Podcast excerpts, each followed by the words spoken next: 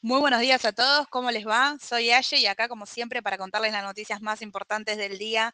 Eh, nos tienen a todos ahí en, la mira. Bueno, rápidamente, empecemos con, Argentina. Nos tienen eh, en esta previa electoral.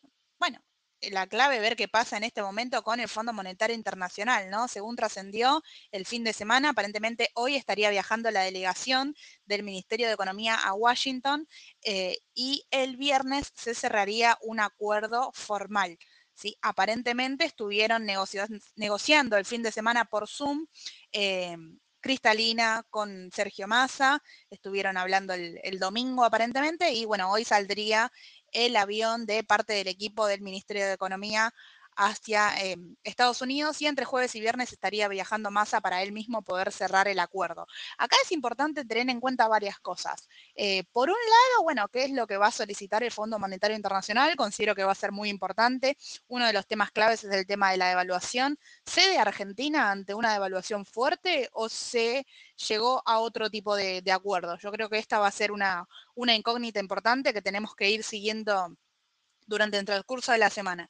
Y en cuanto a montos, eh, con, el acuerdo bueno, anterior, sin ninguna modificación, recuerden que había previsto un desembolso de 4 mil millones de dólares en junio, 3.400 eh,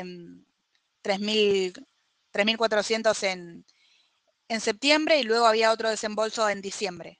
Así que esto, bueno, aparentemente hay que ver si, si es así, si se logra que envíen lo de junio más un anticipo, que es lo que en su momento se fue a buscar. Quizá no se vaya a buscar esos 10 eh, mil millones de dólares, pero quizá mande otro, otro capital menor, bueno, esos van a ser los puntos importantes, cuánto van a mandar y con qué condiciones va a ser el acuerdo, ¿no? Si el FMI eh, cede y no solicita la devaluación brusca, bueno, eso va a ser muy importante, pero aparentemente las noticias son positivas y el mercado responde. ¿Sí? Recuerden que la semana pasada los bonos soberanos en dólares sí tuvieron vaivenes, pero finalizaron la semana al alza. Clave ver cómo, bueno, cómo arrancan la semana y si se encaminan nuevamente hacia los 32 dólares, que es ese precio que tiene ahí de, resistencia bastante importante que le cuesta llegar, todavía no, no llegó. Eh, más que nada, bueno, hablando de la L30D, ¿no?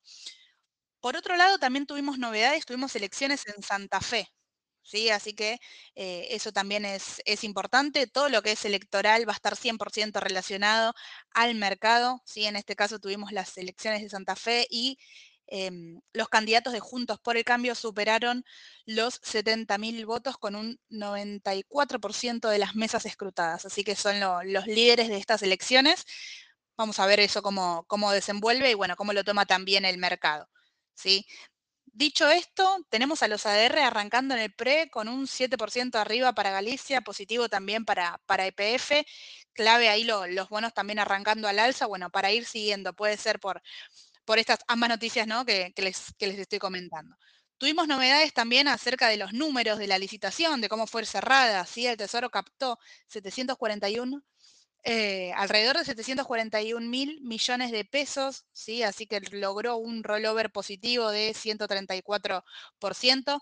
Nuevamente, una licitación positiva en pesos siempre es em, bienvenida. Recuerden que había muchos vencimientos en el 2023 que se lograron postergar para el 2024, por eso hubo muchas licitaciones, hubo un canje eh, mucho más grande de junio, agosto y septiembre. Eh, así que todo eso se logró pasar para el 2024-2025 y con una licitación positiva también se logra aplazar vencimientos para que no caigan todos juntos eh, ahora. Así que eso, bueno, se, logró un, rollover positivo. Por otro lado, también tenemos novedades eh, por parte del presidente Alberto Fernández, que arribó este lunes a Bélgica para participar de la cumbre de jefes y jefas de Estados Unidos, de la Unión Europea y la comunidad latinoamericana y caribeña, la CELAC. ¿sí? Así que se encuentra reunido allí mientras su parte de su equipo económico, bueno, como charlábamos recién, trabajando al 100% para la negociación con el Fondo Monetario Internacional, que ahí hoy es lo que se nos lleva todas las, miradas. Em, bueno, repasemos cómo fueron las acciones, ¿no? La semana pasada, eh, acá en el mercado local se destacó Comercial del Plata, Banco Macro, Aluar, Pampa, Edenor, sí, entre, entre las que más subieron, por ejemplo, Banco Macro la semana anterior en su plaza en pesos subió más de un 11%. Así que, y hoy están subiendo en, en el pre, ¿sí? Así que es muy importante ir, ir siguiéndolos, a ver cómo se, se desenvuelven en el transcurso de la semana. Recuerden que tienen ahí una resistencia importante para los que siguen el análisis técnico de 26 dólares. Por el momento se encuentra por debajo, así que ver ahí qué sucede. Si corta los 26 puede ir a buscar los 28.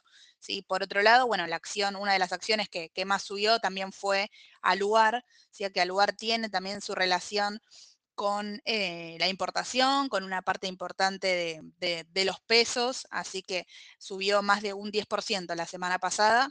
Clave también ir siguiéndolo durante la jornada de hoy. Eso en torno al mercado local. Pero bueno, cambiemos la página porque afuera también hay un montón de noticias. Tenemos cambio de, la, de calificación. Esta vez le tocó a TIT, la empresa de comunicación. Está bajando levemente alrededor de un 1% porque Citi le redujo la calificación de neutral a venta, ¿sí? Así que eh, está bajando IT puntualmente por eso. Y en términos de em, el petróleo, que lo venimos siguiendo mucho, ¿sí? El petróleo también estaba bajando, ya les digo exactamente a cuánto, a cuánto está en este momento. El petróleo está en 74 dólares. Cruzó, la realidad es que cruzó con, con fuerza la, la, resistencia de los 73,20 aproximadamente y se sigue estableciendo por encima si logra no superar quizás ese, ese soporte ahora, bueno, pueda, pueda encaminarse nuevamente al alza si las noticias acompañan. Recuerde que el miércoles tenemos el inventario del crudo como todas las semanas, ¿sí? Eso es clave para ir siguiendo los que van siguiendo el sector en el minuto a minuto, bueno, son noticias importantes. Por otro lado, bueno, tenemos novedades acerca de China, que el segundo trimestre el Producto Interno Bruto sí creció un 0,8% respecto al trimestre anterior, así que superó ligeramente las expectativas de los analistas. Esto no es positivo para las empresas chinas. Y a su vez, ¿sí? este punto sí es importante, continúan las negociaciones de las empresas chinas de semiconductores con Estados Unidos por el tema de las regulaciones, controles de exportaciones eh, que Estados Unidos quería hacer. Eh, más eh, exhaustivo, tener más restricciones nuevas incluso. Bueno, están ahí en, plena tratativa, seguramente esta semana vamos a tener novedades y las empresas relacionadas puntualmente con esto es eh, Intel ¿sí? y Qualcomm. Para tenerlo en cuenta, ese conflicto China-Estados Unidos es importante. A su vez, sí, lo más destacado es el calendario. Estamos, recuerden, en épocas de balances. Si bien hoy no tenemos ningún balance eh, quizás de las empresas más principales, sí vamos a tener durante la semana. El martes presenta Bank of America, Morgan Stanley, ¿sí? El miércoles tenemos el dato de inflación de Europa, ¿sí? El IPC de la zona euro.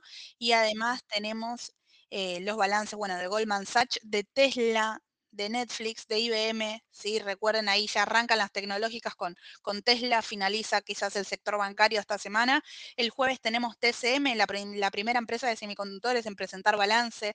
Muy importante porque siempre que sucede esto es quien quizá marca el, ritmo ¿no? de lo que se espera para el, para el resto. Después, después va a presentar a Nvidia, AMD y un poco van relacionados generalmente, a ver, a veces no, pero generalmente van relacionados con lo que eh, traslada TCM. El jueves les decía, presenta TCM, Johnson Johnson, American Airlines y el viernes em, American Express, ¿sí? XP. Así que importante ir siguiendo el calendario de balances porque día a día va a llegar la, la semana de, la, de las grandes tecnológicas y van a ser muy importantes son quien van a mover el, mercado y van a inyectar mucha volatilidad. Así que bueno, esto ha sido todas las noticias del día. Cualquier consulta, como siempre, les decimos, nos escriben sin ningún problema. Y bueno, y mañana, las mañanas del mercado, como siempre, con, con Sol y con Edu para llenarlos de información, a ver qué sucede con este avión, viajó, no viajó, eh, hay acuerdo, se adelantó algo. Bueno, Edu seguramente algún rumor va a tener como para, para contarles Así que bueno, los espero a todos mañana. Un saludo a todos y que tengan un buen lunes. Hasta luego.